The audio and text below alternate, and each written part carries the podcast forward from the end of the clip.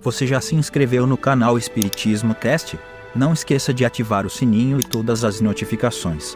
Assim te informaremos quando houver novos vídeos. E ajude a manter este trabalho voluntário, clicando em Seja Membro. Com isso você nos ajuda a produzir mais conteúdo sobre nossa rica doutrina, com a melhor qualidade técnica possível. E não se esqueça de clicar no like e compartilhar com seus amigos. Gratidão pela sua presença.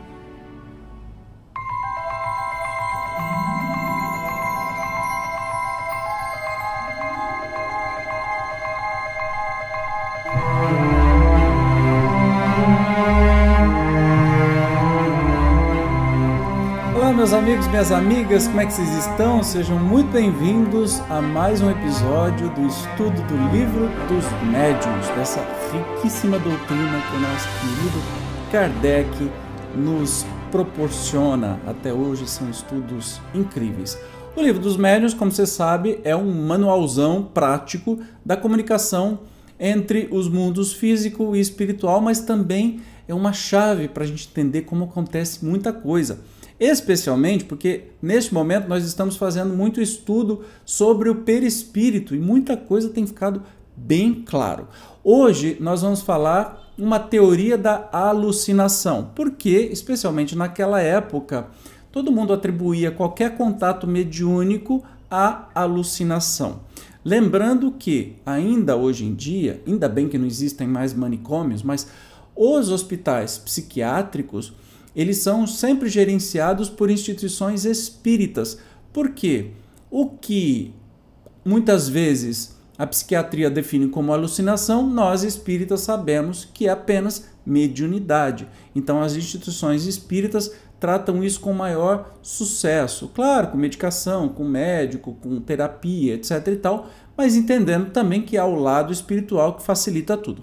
Então hoje nós vamos ver sem demora aí esta teoria da alucinação. Os que não admitem o mundo incorpóreo e invisível julgam tudo explicar com a palavra alucinação. Toda a gente conhece a definição desta palavra. Ela exprime o erro, a ilusão de uma pessoa que julga ter percepções que realmente não tem. Origina-se do latim alucinari, errar, que vem de adelucem. Mas, que saibamos, os sábios ainda não apresentaram a razão fisiológica desse fato não tendo a ótica e a fisiologia, ao que parece, mais segredos para eles, como é que ainda não explicaram a natureza e a origem das imagens que se mostram ao espírito em dadas circunstâncias? Tudo querem explicar pelas leis da matéria, seja forneção então, com o auxílio dessas leis, uma teoria, boa ou má, da alucinação sempre será uma explicação. Claro que nós estamos falando aqui que na época a, a ciência não era muito evoluída, especialmente a ciência psiquiátrica, né? E que hoje há muitas teorias, muitas explicações, é, desequilíbrios químicos, problemas cerebrais, é, doenças diversas que foram catalogadas e tudo mais que geram alucinações, mas essas alucinações muitas vezes são premonitórias, são lógicas, são óbvias e o fenômeno químico ou desequilíbrio é, cerebral não explicaria isso ainda hoje, mesmo depois de tantos avanços. A causa dos sonhos nunca a ciência explicou, atribui-os a um efeito da imaginação, mas não nos diz o que é a imaginação, nem como esta produz as imagens tão claras e tão nítidas que às vezes nos aparecem. Consiste isso em explicar uma coisa que não é conhecida, por outra que ainda é menos a questão permanece de pé, dizem ser uma recordação das preocupações da véspera, porém, mesmo que se admita esta solução, que não é, ainda restaria saber qual o espelho mágico que conserva assim a impressão das coisas como se explicarão, sobretudo, essas visões de coisas reais que a pessoa nunca viu no estado de vigília e nas quais jamais sequer pensou. Só o Espiritismo nos podia dar a chave desse estranho fenômeno, que passa despercebido, por causa da sua mesma vulgaridade como sucede com todas as maravilhas da natureza, que calcamos aos pés. Lembrando que todos somos médiums. Alguns são ostensivos, que têm evidência, clara evidência, que é uma premonição do futuro, audiência, aqueles que escrevem, não é? Mas todos nós somos os médiums que quando dormimos, o nosso perispírito tem contato com o mundo perispiritual e daí derivam sonhos, né? E aí se questiona, né? Que é a causa dos sonhos. A ciência nunca explicou. A gente sabe hoje que os sonhos são é, é um momento que o cérebro está se refazendo, fazendo conexões, refletindo do dia que passou, etc e tal. Beleza, até aí tudo bem. Mas e aqueles sonhos que são ou premonitórios, que prevê o futuro, ou uma pessoa que tá para morrer, antes de morrer vem e fala com você, e você nem tá pensando nessa pessoa, você conversa com ela, aí você acorda você fica sabendo que ela morreu, né? Uns sonhos lógicos, nítidos, claros que a gente tem. Aliás, uma dica que eu acho que eu já dei, mas vou dar de novo, você se tiver um sonho bem diferentão, bem assim, claro, muito uh, convincente, assim que você acordar, pega o celular e grava, deixa um aplicativo de gravação e grava, relate aquilo que você falou, porque vai dar 5, 10 minutos, você não vai lembrar mais nada. E pode ser importante depois você voltar e escutar aquilo que você sonhou. Eu já fiz isso, eu já fiz anotações, mas a anotação, como vai embora a lembrança muito rápido, é melhor que você grave no celular, é bem interessante. Mas vamos continuar o estudo aqui, ó. Os sábios desdenharam de ocupar-se com a alucinação. Quer seja real, quer não, ela constitui um fenômeno que a fisiologia tem que se mostrar capaz de explicar, sob pena de confessar a sua insuficiência. Se, um dia, algum sábio se abalançar a dar desse fenômeno não uma definição, entendamos-nos bem, mas uma explicação fisiológica, veremos se a sua teoria resolve todos os casos, sobretudo, que ele não omite os fatos, tão comuns, de aparições de pessoas no momento de sua morte, que diga de onde vem a coincidência da aparição com a morte da pessoa se este fosse um fato insulado, poder-se atribuí-lo ao acaso, é, porém, muito frequente para ser devido ao acaso, que não tem dessas reincidências. Então, tá questionando assim, tá, tudo bem, pode ser alucinação, mas e esses fatos que ocorrem com muita gente, com certa frequência, é alucinação? Se, ao menos, aquele que viu a aparição tivesse a imaginação despertada pela ideia de que a pessoa que lhe apareceu havia de morrer, vá, mas, quase sempre, a que aparece é em quem menos pensava. Logo, a imaginação não entra aí de forma alguma, ainda menos se podem explicar pela imaginação as circunstâncias de que nenhuma ideia se tem em que se deu a morte da pessoa que aparece. Dirão, porventura, os alucinacionistas que a alma, se é que admitem uma alma, tem momentos de sobreexcitação em que suas faculdades se exaltam. Estamos de acordo, porém, quando é real o que ela vê, não há ilusão-se, na sua exaltação, a alma vê uma coisa que não está presente, é que ela se transporta. Mas, se nossa alma pode transportar-se para junto de uma pessoa ausente, por que não poderia a alma dessa pessoa transportar-se para junto de nós dignem-se eles de levar em conta esses fatos, na sua teoria da alucinação, e não esqueçam que uma teoria a que se podem opor fatos que a contrariam é necessariamente falsa, ou incompleta. Aguardando a explicação que venham a oferecer, vamos tentar emitir algumas ideias a esse respeito. Eu acho que está sendo bem claro, né? É, as explicações que estão sendo dadas, eu só vou fazer interferência se for necessário. Então vamos lá provam os fatos que há aparições verdadeiras, que a teoria espírita explica perfeitamente que só podem ser negadas pelos que nada admitem fora do organismo. Mas, a par das visões reais, haverá alucinações, no sentido em que esse termo se emprega é fora de dúvida de onde se originam. Os espíritos é que vão esclarecer-nos sobre isso, porquanto a explicação, parece-nos, está toda nas respostas dadas às seguintes perguntas. As são sempre reais as visões, não serão, algumas vezes, efeito da alucinação, quando, em sonho, ou de modo diverso, se veem, por exemplo, o diabo, ou outras coisas fantásticas que não existem, não será isso um produto da imaginação. Então, assim, é, parte-se do princípio que, sim, concordamos que existem alucinações ou coisas fantasiosas mas que não existe só isso. Está se questionando essa teoria da alucinação, que tudo é alucinação. Então se perguntou para os espíritos que as visões são sempre reais ou são efeito de coisas que se vê, por exemplo, de, de, de um filme que se assiste de noite, aí você vai sonhar com aquele filme. Óbvio que sim. Mas olha a resposta dos espíritos. Sim, algumas vezes, quando dá muita atenção a certas leituras ou a histórias de sortilégios que impressionam a pessoa, lembrando-se mais tarde dessas coisas, julga ver o que não existe.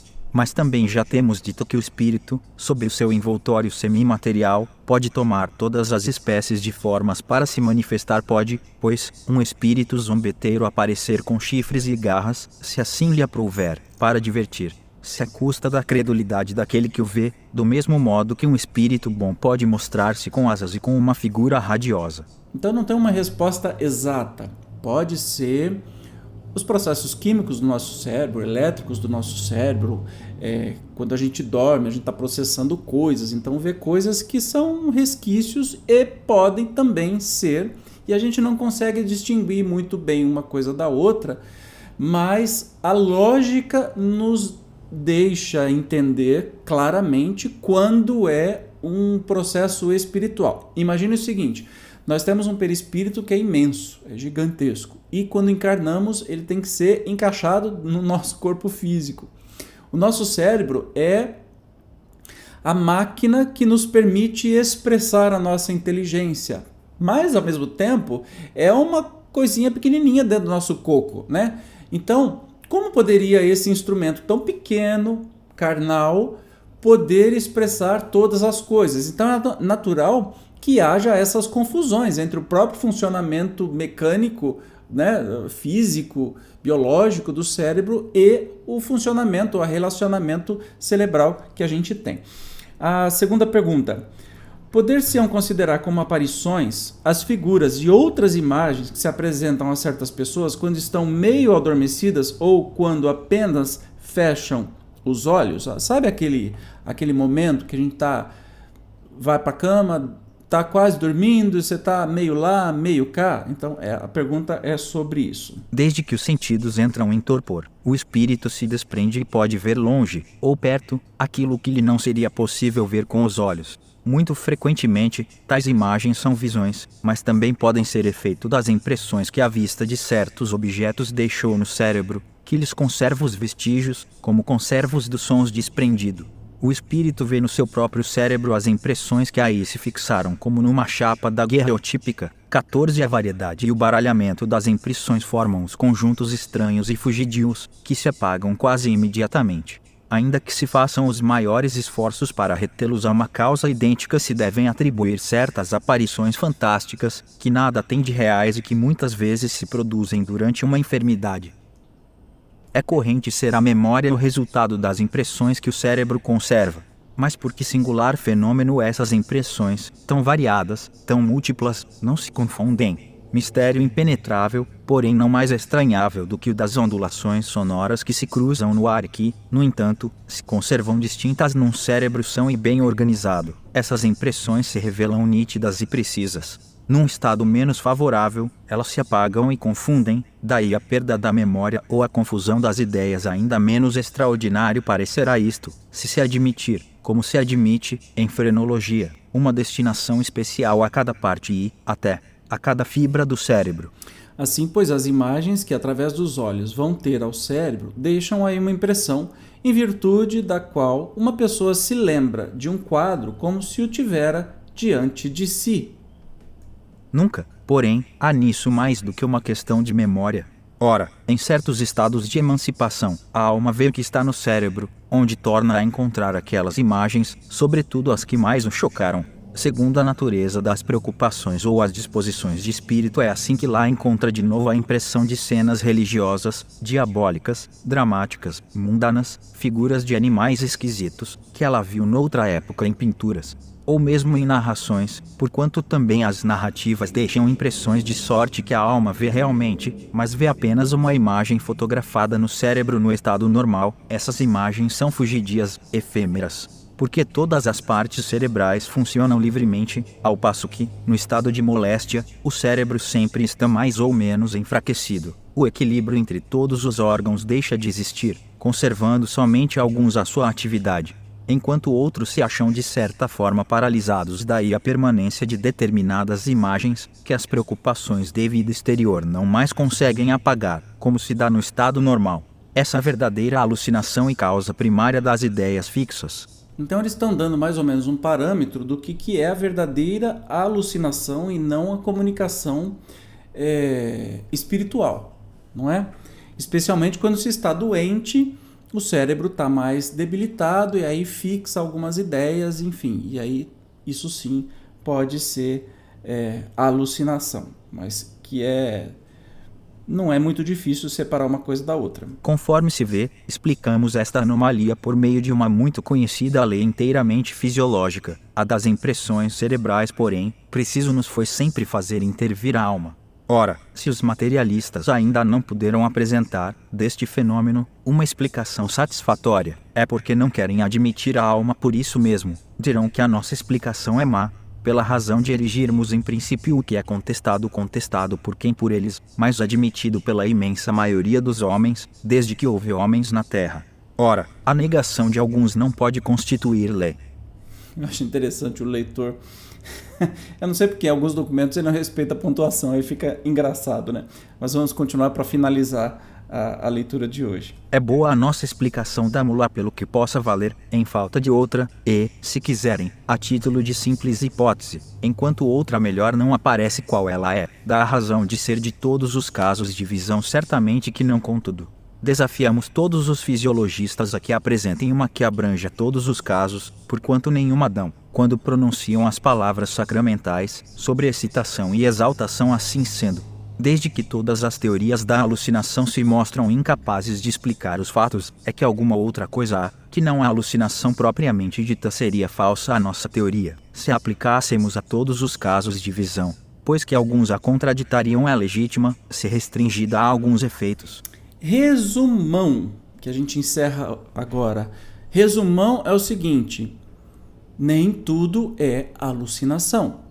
E realmente a ciência não explica os sonhos, por exemplo. Por que, que sonhamos? Por que, que não sonhamos? Por que, que sonhamos? Alguns sonhos são nítidos, outros sonhos são bagunçados. Eles falam assim: ah, é o cérebro que está se organizando, é, os impulsos elétricos, químicos, blá blá blá blá blá blá, mas não tem explicação com esses sonhos que são lógicos, que são premonitórios, que nem o caso que foi citado de pessoas é, que vem conversar com você antes de morrer, por exemplo, e tantos outros casos. Enfim, deixa aí nos comentários se você teve ou tem alguns desses sonhos e o que você interpreta neles. Mas o estudo de hoje nos deixa muito claro que não são tudo alucinação, né? Obviamente. Então, isso que é muito legal. E eles desafiam ainda, o, o Kardec desafia a ciência a dizer: ah, é tudo alucinação? Então prova. então, continuemos.